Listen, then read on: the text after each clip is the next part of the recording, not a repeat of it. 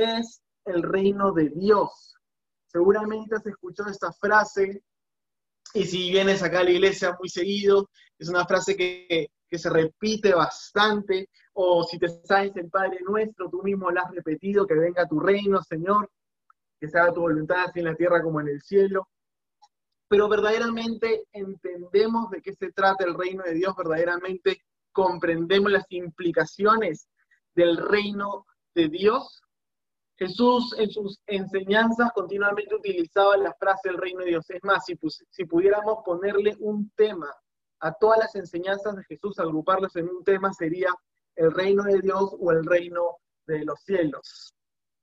El Evangelio de Mateo, en vez de decir el reino de Dios como el resto de evangelios, decía el reino de los cielos, porque el Evangelio de Mateo se, se escribió dirigido para judíos y los judíos no, no, mencionaban el nombre del Señor. Es por eso que eh, eh, Mateo le pone el Evangelio, perdón, el reino de los cielos, pero nosotros asociamos mucho al reino de Dios con el cielo, ¿no? Como este, en este lugar, en las nubes, eh, celeste, donde Dios se para y está en su trono en las nubes, nosotros asociamos que Dios reina solamente en el cielo o en el, también llamado paraíso, ¿no? Pero eso no dice exactamente la Biblia, es más en el Salmo 47 nos dice que Dios es el rey de toda la tierra.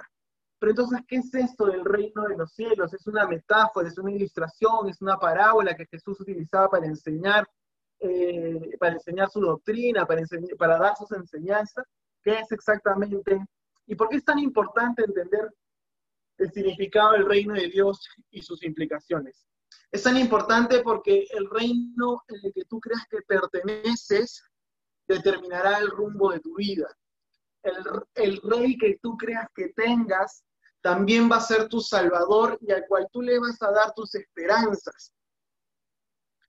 Eh, tu futuro, tu presente, tus emociones, tu familia, tu matrimonio, tus hijos, tu carrera, tu trabajo, todo va a estar determinado por la voz que tú crees, que, tú escuches, porque la voz que tú escuches va a ser la voz que te lidere. Es por eso que es importante saber de qué se trata el reino de Dios. En Juan 10:27 Jesús decía, mis ovejas oyen mi voz y me siguen. En otras palabras, Jesús está diciendo, mis ovejas me escuchan, las, mi, mi prado, las que son de mi reino, me escuchan y se dejan liderar por mí y yo determino el rumbo de sus vidas. Entonces, en el reino que tú creas que estás, o el rey que tú creas que tengas, va a ser el que dirija el rumbo de tu vida, va a dar el norte a tu vida. Por eso es importante determinar qué es el reino de Dios y, qué, y sobre todo para nosotros, qué es el reino de Dios eh, y quién es nuestro verdadero rey o quién es el que está liderando nuestra vida o cuál es la voz que nosotros estamos escuchando principalmente porque va a ser la que dé rumbo a todas las áreas de nuestra vida. Muy bien, eh, el concepto de reino o de gobierno aparece en la Biblia en las primeras páginas aparece justamente en Génesis 1.28. Acá tengo mi Biblia, pero yo voy a hacerlo de la antigua porque voy a buscar todos los versículos bíblicos. Así que si estás conmigo, quiero que vayas a Génesis 1.28, probablemente sea la primera o segunda página de la Biblia de Génesis. Génesis 1.28, eh, Dios había ya creado los cielos y la tierra y había creado los seres humanos, al hombre y la mujer. Y Dios les dice, dice, y los bendijo con estas palabras. Sean fructíferos y multiplíquense. Llenen la tierra y sométanla. Dominen a los peces del mar y a las aves del cielo y a todos los reptiles que arrastran por el suelo.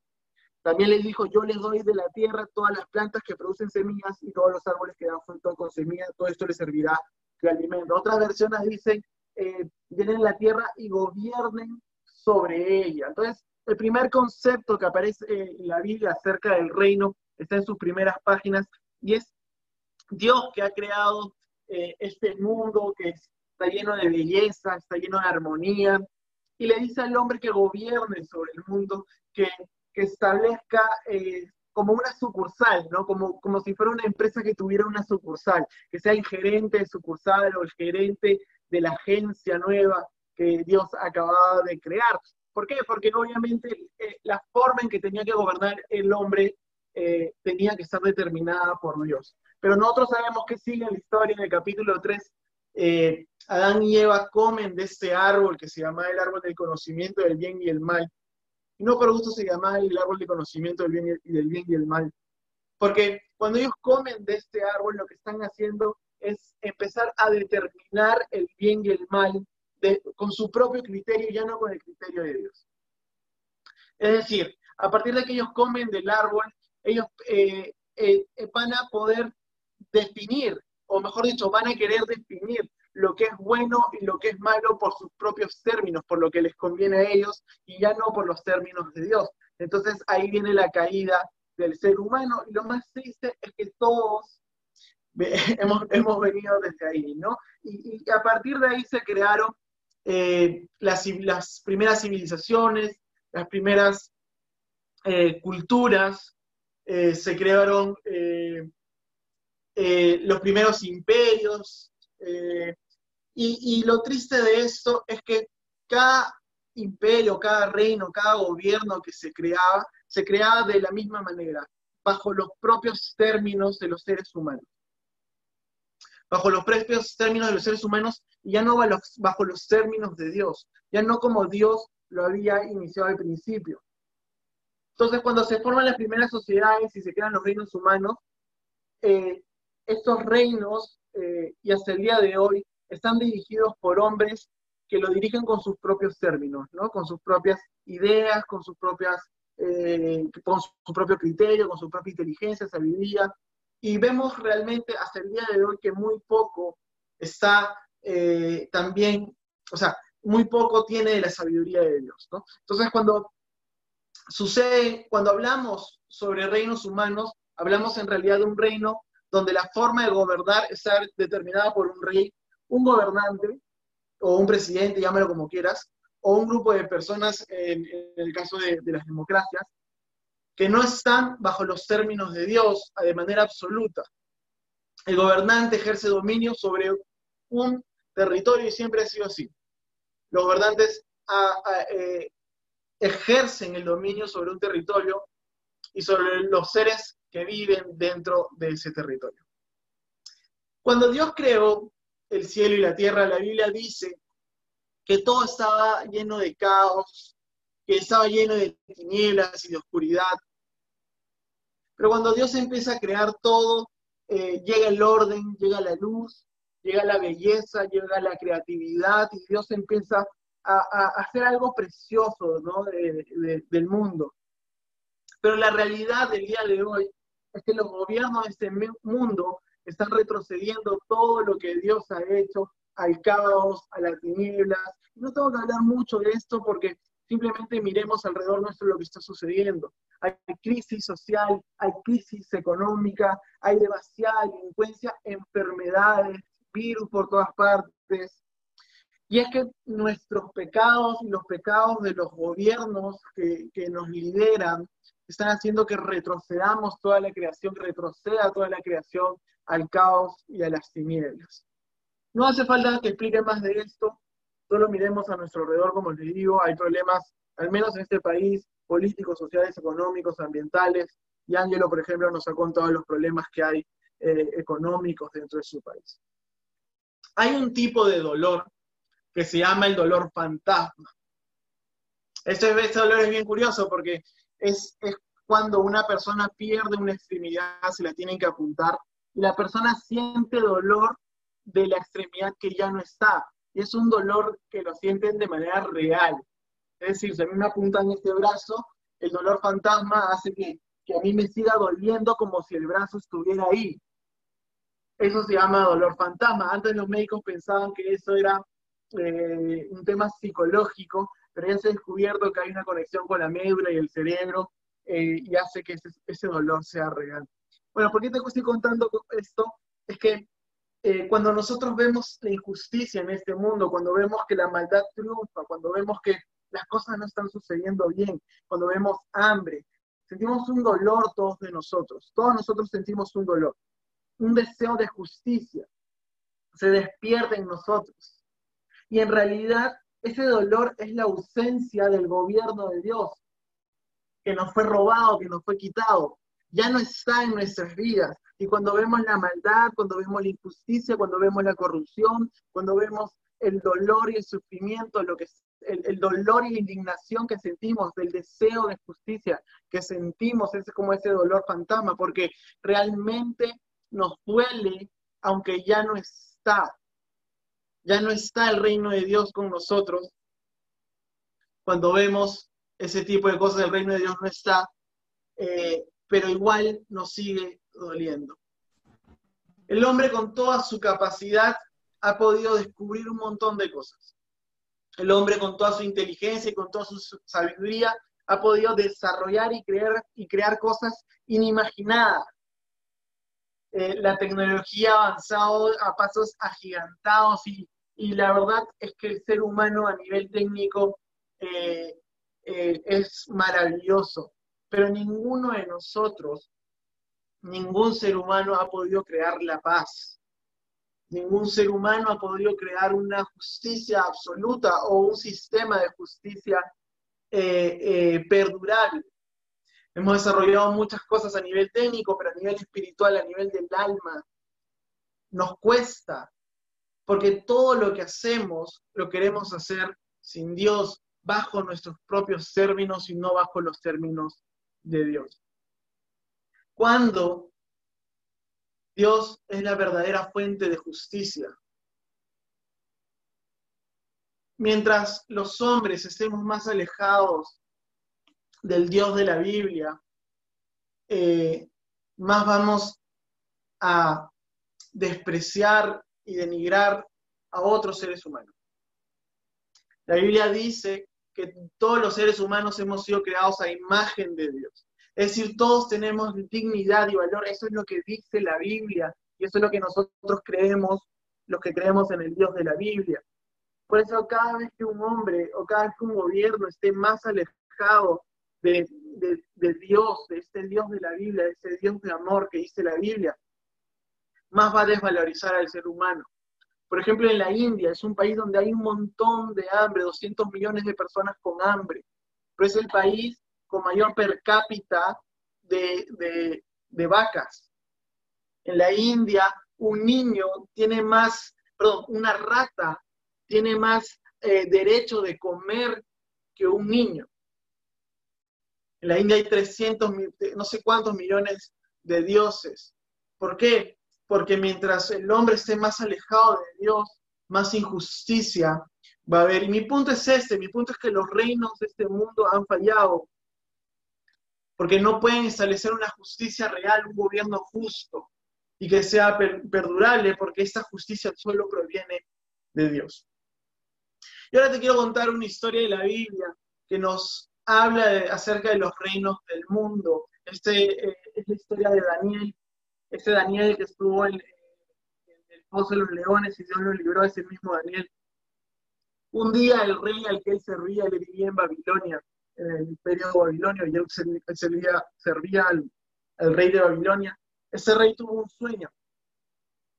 Y él estaba muy preocupado cuando se despertó y solo Daniel, que era un judío y era un profeta de Dios, pudo eh, revelarle el sueño. Y ahora sí te quiero pedir que prestes bastante atención y agarres tu Biblia. Vamos a ir a Daniel, el capítulo 2, el versículo 29, y vamos a leer bastante. Es importante que podamos entender esto. Y créeme, porque eh, dentro de unos minutos vas a entender por qué. Daniel capítulo 2, versículo 29 hacia adelante. Daniel 2, 29 hacia adelante. Entonces Daniel empieza a contar el sueño y la interpretación del sueño que tuvo el rey Nabucodonosor. Y le dice en el, en versículo 29, dice, ahí en su cama su majestad dirigió sus pensamientos a las cosas por venir, es decir, el futuro y el que revela los misterios le mostró lo que está por suceder. Por lo que a mí toca, este misterio me ha sido revelado no porque yo sea más sabio que el resto de la humanidad, sino para que su majestad llegue a conocer su interpretación y entienda lo que pasa por su mente. En su sueño, majestad,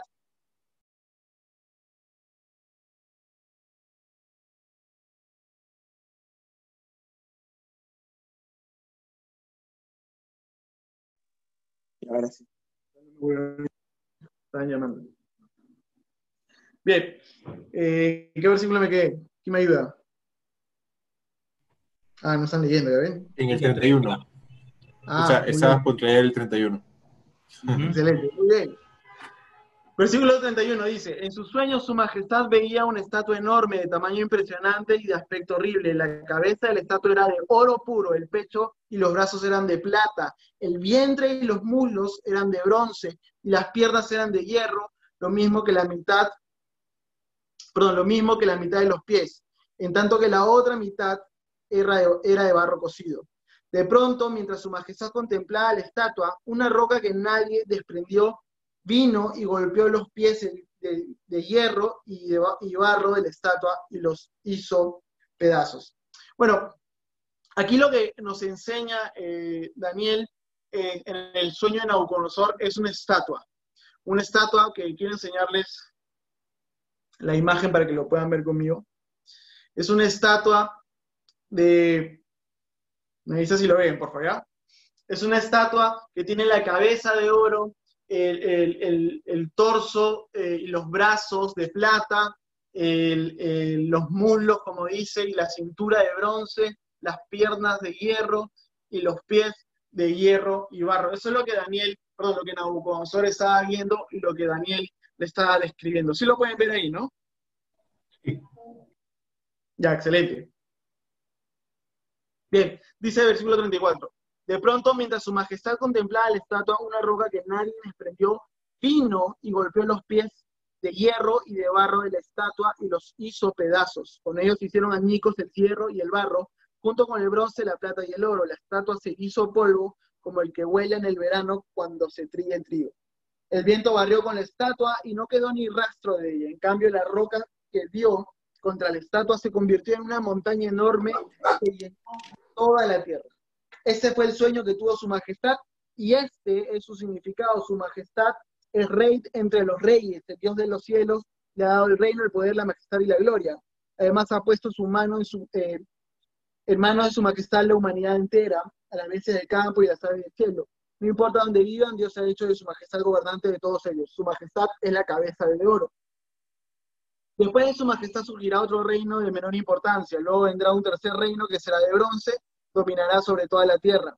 Finalmente vendrá un cuarto reino, sólido como el hierro, así como el hierro todo lo rompe, destroza y pulveriza, este cuarto reino hará polvo a los otros reinos. Su majestad veía que los pies y los dedos de la estatua eran mitad hierro y mitad barro cocido. El hierro y el barro que su majestad vio mezclados significaba que este, este será un reino dividido, aunque tendrá la fuerza del hierro. Y como los, como dedos eran también mitad hierro y mitad barro, ese reino será eh, medianamente fuerte y medianamente débil. Su majestad vio mezclados el hierro y el barro, dos elementos que no pueden fundirse entre sí. De igual manera, el pueblo será una mezcla que no podrá mantenerse unida. Bien, eso es lo que dice eh, Daniel. Y ahora te voy a explicar bien. Eso es lo que dice la Biblia y esa es la profecía de Daniel. Pero ahora me voy a alejar de la Biblia y te voy a contar lo que dice la historia. Escúchame, esto fue escrito antes de que sucedieran los hechos que te voy a contar ahorita. Primero, eh, el mundo estaba gobernado por el imperio eh, de Babilonia. Luego los babilonios fueron conquistados por el, imperio persa. El imperio persa ya no utilizaba el oro como los babilonios, utilizaba la plata en sus monedas. Luego de esto, a la cabeza de Alejandro Magno, el imperio persa que eh, gobernaba o reinaba sobre todo, el, eh, sobre todo el mundo conocido, a la cabeza de Alejandro Magno, los, griegos conquistaron a los persas. Ojo, estoy hablando de historia, ¿ah? no estoy hablando acerca de la Biblia. Luego que los griegos conquistaron eh, casi todo el mundo conocido, vinieron quién? ¿Quién sabe la historia? Ya, vinieron los romanos, los romanos conquistaron todo el mundo y, recuerden que los romanos eran, eh, eh, tenían un poderío militar enorme, sus, sus, era una sociedad basada en la fuerza militar, por eso eh, parece como el hierro que lo aplasta todo, como dice, ¿no? Pero luego los romanos, nos dice la, la historia, que se dividen en dos, en el imperio occidente y el imperio de oriente. Por eso en la estatua y en la profecía eh, representan estos dos pies que se dividen, que son, de barro y de hierro. Lo que Nabucodonosor había visto y lo que Daniel estaba diciendo, le estaba interpretando, son los gobiernos que van a venir del mundo, los siguientes gobiernos. Y ahora escuchen esto. Lo voy a dejar ahí. Señor leímos. Esa es la interpretación que eh, Daniel le dio, ¿no? Van a venir más reinos, pero la historia nos dice que se cumple lo que Daniel le dijo. Pero Daniel sigue hablando, porque hay algo que todavía no ha interpretado, dice en el versículo 43. Esta mezcla de hierro con barro también demuestra que esos reinos procuraban por realizarse, hacer alianzas matrimoniales, etcétera, ¿no? Pues, esto no lo puedo ver, un. Durante los gobiernos de estos reyes, el Dios del cielo establecerá un reino que jamás será destruido o conquistado, aplastará por completo a esos reinos y permanecerá para siempre. Ese es el significado de la roca contra la montaña, aunque no por manos humanas, que hizo pedazos a la estatua de hierro, bronce, barro, plata y oro. Y el gran Dios estaba mostrando al rey lo que ocurría en el futuro. El sueño es verdadero y el significado seguro. Entonces, esto es así. La cabeza significa, eh, eh, representaba al imperio babilonio, el pecho y los brazos al imperio persa, el muslo y los bronces al imperio griego, las piernas de hierro al imperio romano, y bueno, cuando se separan los pies es cuando se separan el imperio romano en dos. Pero dice Daniel que va a venir una roca que no es cortada por hombres. Es decir, es una roca que ha sido cortada por Dios que va a aplazar a esos reinos humanos. ¿Saben en qué época vino Jesús? ¿En qué época cronológica de todos esos imperios vino Jesús? Ya, unos años se lo voy a contar. En la época donde los romanos dominaban este, el mundo. Estábamos en las piernas. ¿Y sabes cuándo empezó la iglesia a establecerse y a crecer? En el futuro, después de que Jesús vino, obviamente, murió, resucitó, ascendió a los cielos, la iglesia empezó a, distribuirse y llegó a Roma y empezó a establecerse en el Imperio Romano y ahí se dividió en dos. no es coincidencia, eh, eh, no es eh, mucha coincidencia parece, pero no es coincidencia. Lo que Daniel estaba profetizando es que los gobiernos del mundo o la forma de, gobernar de estos gobernantes del mundo, o de la redundancia, eh, va a tener un fin, y ese fin va a ser cuando el gobierno de Dios se establezca. Cuando Jesús vino, él empezó su ministerio diciendo eh, lo siguiente. Él decía, arrepiéntanse porque el reino de los cielos se ha acercado o está cerca o está accesible o ha llegado. Jesús representa esa roca que venía a cambiar el mundo y fue así porque cambió el mundo de una manera tremenda.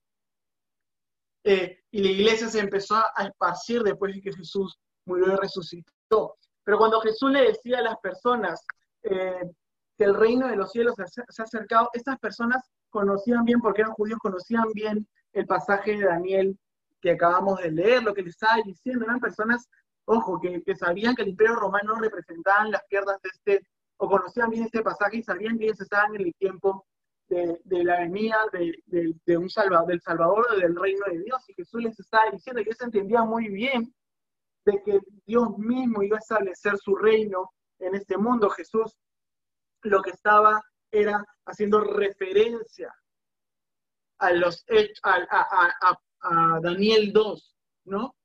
Jesús está haciendo referencia a esto. Lo que está diciendo es que es el tiempo de la piedra cortada por Dios para aplastar a los reinos de este mundo. Jesús es la piedra que transforma el mundo y establece su iglesia. Lo que quería hacer ahorita es un paralelismo de lo que dice la palabra de Dios, lo que Jesús empezó a enseñar y lo que nos cuenta la historia. Espero que haya quedado claro porque eh, pienso que la profecía de Daniel se, se, se cumplió completamente. Entonces, cuando los cristianos eh, primeros cristianos hablaban acerca del reino de Dios, Cuando los cristianos romanos, cuando los romanos que se convertían al cristianismo empezaban a hablar acerca del reino de Dios, no, para ellos no era una metáfora, no era una idea, no era una ilustración, para ellos era algo real. Eh, y cuando hablaban de Jesús como su Señor,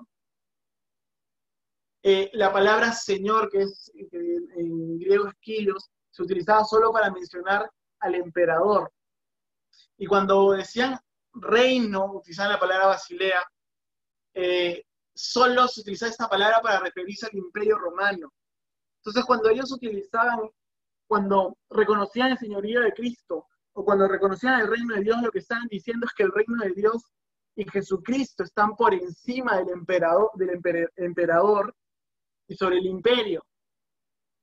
Y es por eso que para ellos era bastante desafiante, eh, para los primeros cristianos era bastante desafiante y no era una doctrina, no era una idea, no era una enseñanza, no era una ilustración, no era una metáfora. Para ellos era algo real que estaba por encima de todos los reinos del mundo y que había venido a aplastar los reinos de este mundo. Muy bien, espero que hasta ahí esté claro. Voy a hacer un poquito más rápido porque eh, me está ganando el tiempo. Entonces, ¿cómo es que el reino de Dios aplasta a este mundo o cómo es que el reino de Dios conquistará los demás reinos? En una ocasión Jesús, eh, la madre de uno de dos de sus discípulos viene y le dice a Jesús, Jesús, yo quiero que mis discípulos lideren tu reino contigo eh, y que uno se sienta a tu derecha y otro a tu izquierda. Y Jesús eh, le, empieza como que a decir que no, ¿no? Y luego los discípulos empiezan a discutir entre ellos por qué le han pedido eso a Jesús. Y Jesús les enseña, eso está en Mateo 20, 25 al 28, y te pido que me acompañes a Mateo 20, 25, 28. Hasta ahorita te he dado solo la introducción y ahora sí voy a entrar a la enseñanza. No, mentira. Mateo 20, 25, 28. Vamos a ver cómo se aplaza y cómo Jesús, cómo el reino de Cristo o el reino de Dios se aplaza el reino del mundo. Mateo 20, versículo 25 al 28 dice, Dice, Jesús lo llamó y les dijo, como ustedes saben, los gobernantes de las naciones oprimen a los súbditos y los altos oficiales abusan de su autoridad, pero entre ustedes no deberá ser así. Al contrario, el que quiera hacerse grande entre ustedes deberá ser su servidor. El que quiera ser el primero deberá ser esclavo de los demás. Así como el Hijo del Hombre no vino para que le sirvan, sino para servir y para dar su vida en rescate por, muchos. Mira lo que dice Jesús. Mientras los gobiernos de este mundo reinan con prepotencia, es decir, con, sus ejércitos, con, con su fuerza, ejercen autoridad con la fuerza, ¿no? a, través del uso del poder, del temor y la fuerza. En el reino de Dios es completamente diferente. El líder es el que sirve.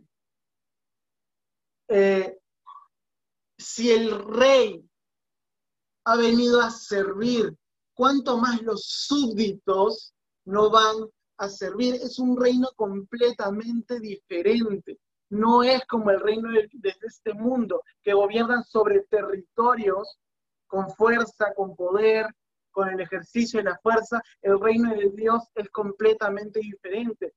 En el reino de Dios se conquista y se gana con actos de amor, de servicio y de compasión. Y de esa manera,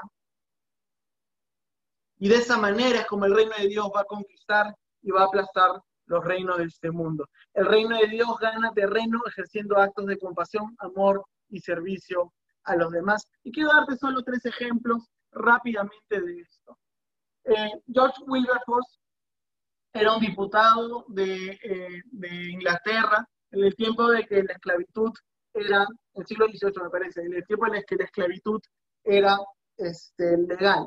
Él era un cristiano ferviente, estudiaba mucho la palabra de Dios, a los 19 años llegó al Congreso y fue la persona que lideró la abolición de la esclavitud en Inglaterra y que desencadenó la abolición de la esclavitud en el mundo entero. Eso es un gran ejemplo del reino de Dios en la tierra. Henry Dunant, Henry Dunant fue el, el creador de la Cruz Roja, y también un creyente ferviente que amaba a Dios, estudiante de la palabra de Dios. Él fue a una guerra y vio que ambos bandos se estaban matando. ¿Y sabes lo que hizo en el pueblo donde estaba esa guerra? Eh, los organizó a todas las personas para atender a los dos bandos, a pesar de que eran enemigos, porque la Biblia dice que hay que amar a nuestro prójimo como a nosotros mismos. Él fue el creador de la Cruz Roja. Ese es el reino de Dios en el mundo. Y Martin Luther King, más contemporáneo a nosotros, muchos de nosotros sabemos historia, él llegó hasta la muerte para poder desaparecer la segregación racial en Estados Unidos eh, con protestas. Él era pastor. ¿Ok?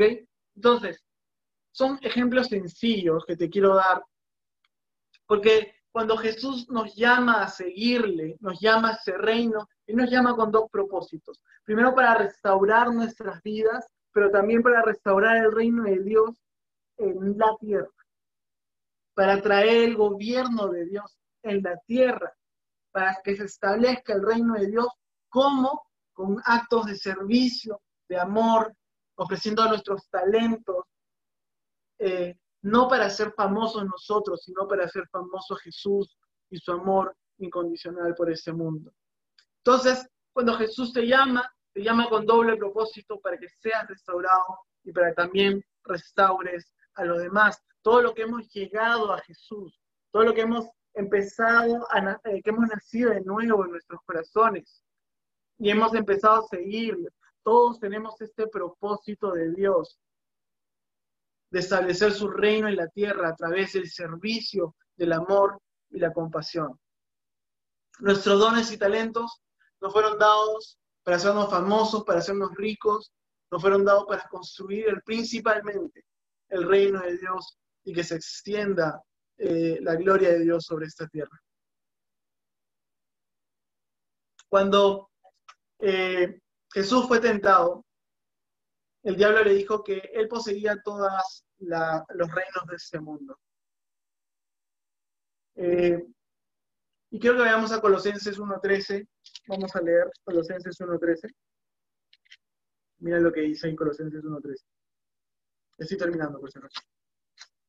Colosenses 1.13 dice, todavía no llego. Filipenses y Colosenses. Ya. Colosenses 1.13, mira lo que dice la Biblia. Dice, Él, hablando de Jesucristo, Él nos libró del dominio de la oscuridad y nos trasladó al reino de su amado Hijo. Cuando hemos salido del reino de ese, en realidad, hemos salido del reino de este mundo para entrar al reino de Dios. Y lo que quiero que entiendas es que tu esperanza, tu corazón, tus talentos, tu enfoque, la voz que escuches, debe estar dirigido hacia Dios y no a lo que sucede alrededor tuyo. Porque Dios está por encima de lo que suceda en este país. Dios está en sí por encima de las crisis económicas. Dios está por encima de la corrupción. Dios está por encima de las leyes incluso que se aprueben en este país. El reino de Dios está por encima de todos los reinos de este mundo.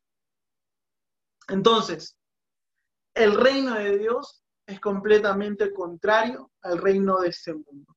Mientras los reinos de este mundo ejercen dominio sobre un territorio, Dios ejerce un dominio desde nuestros corazones. No en un territorio, sino en los corazones de los seres humanos.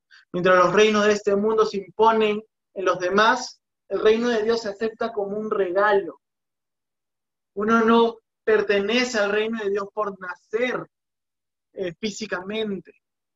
Uno pertenece al reino de Dios porque aceptas el regalo de Jesús, que te vuelve hijo y parte del reino. Mientras en el reino de los hombres el gobierno se impone desde arriba, en el reino de Dios se establece desde abajo, desde los que sirven más, de los que se entregan con compasión y amor por este mundo. Mientras los reinos de este mundo, la justicia es impuesta en el gobierno de Dios, la justicia es adquirida. Mientras en los reinos de este mundo, presta atención, eh, la justicia es impuesta a través de marcos legales, en el reino de Dios la justicia es adquirida ¿Qué significa eso? Que Dios nos hace justos delante de Él y nuestra vida, nuestros pasos, nuestro camino se va alineando a su justicia, como es Él, a sus actos de bondad, a, sus actos buenos, nos hace portarnos bien. Esa es la diferencia entre el reino de Dios y los reinos de este mundo.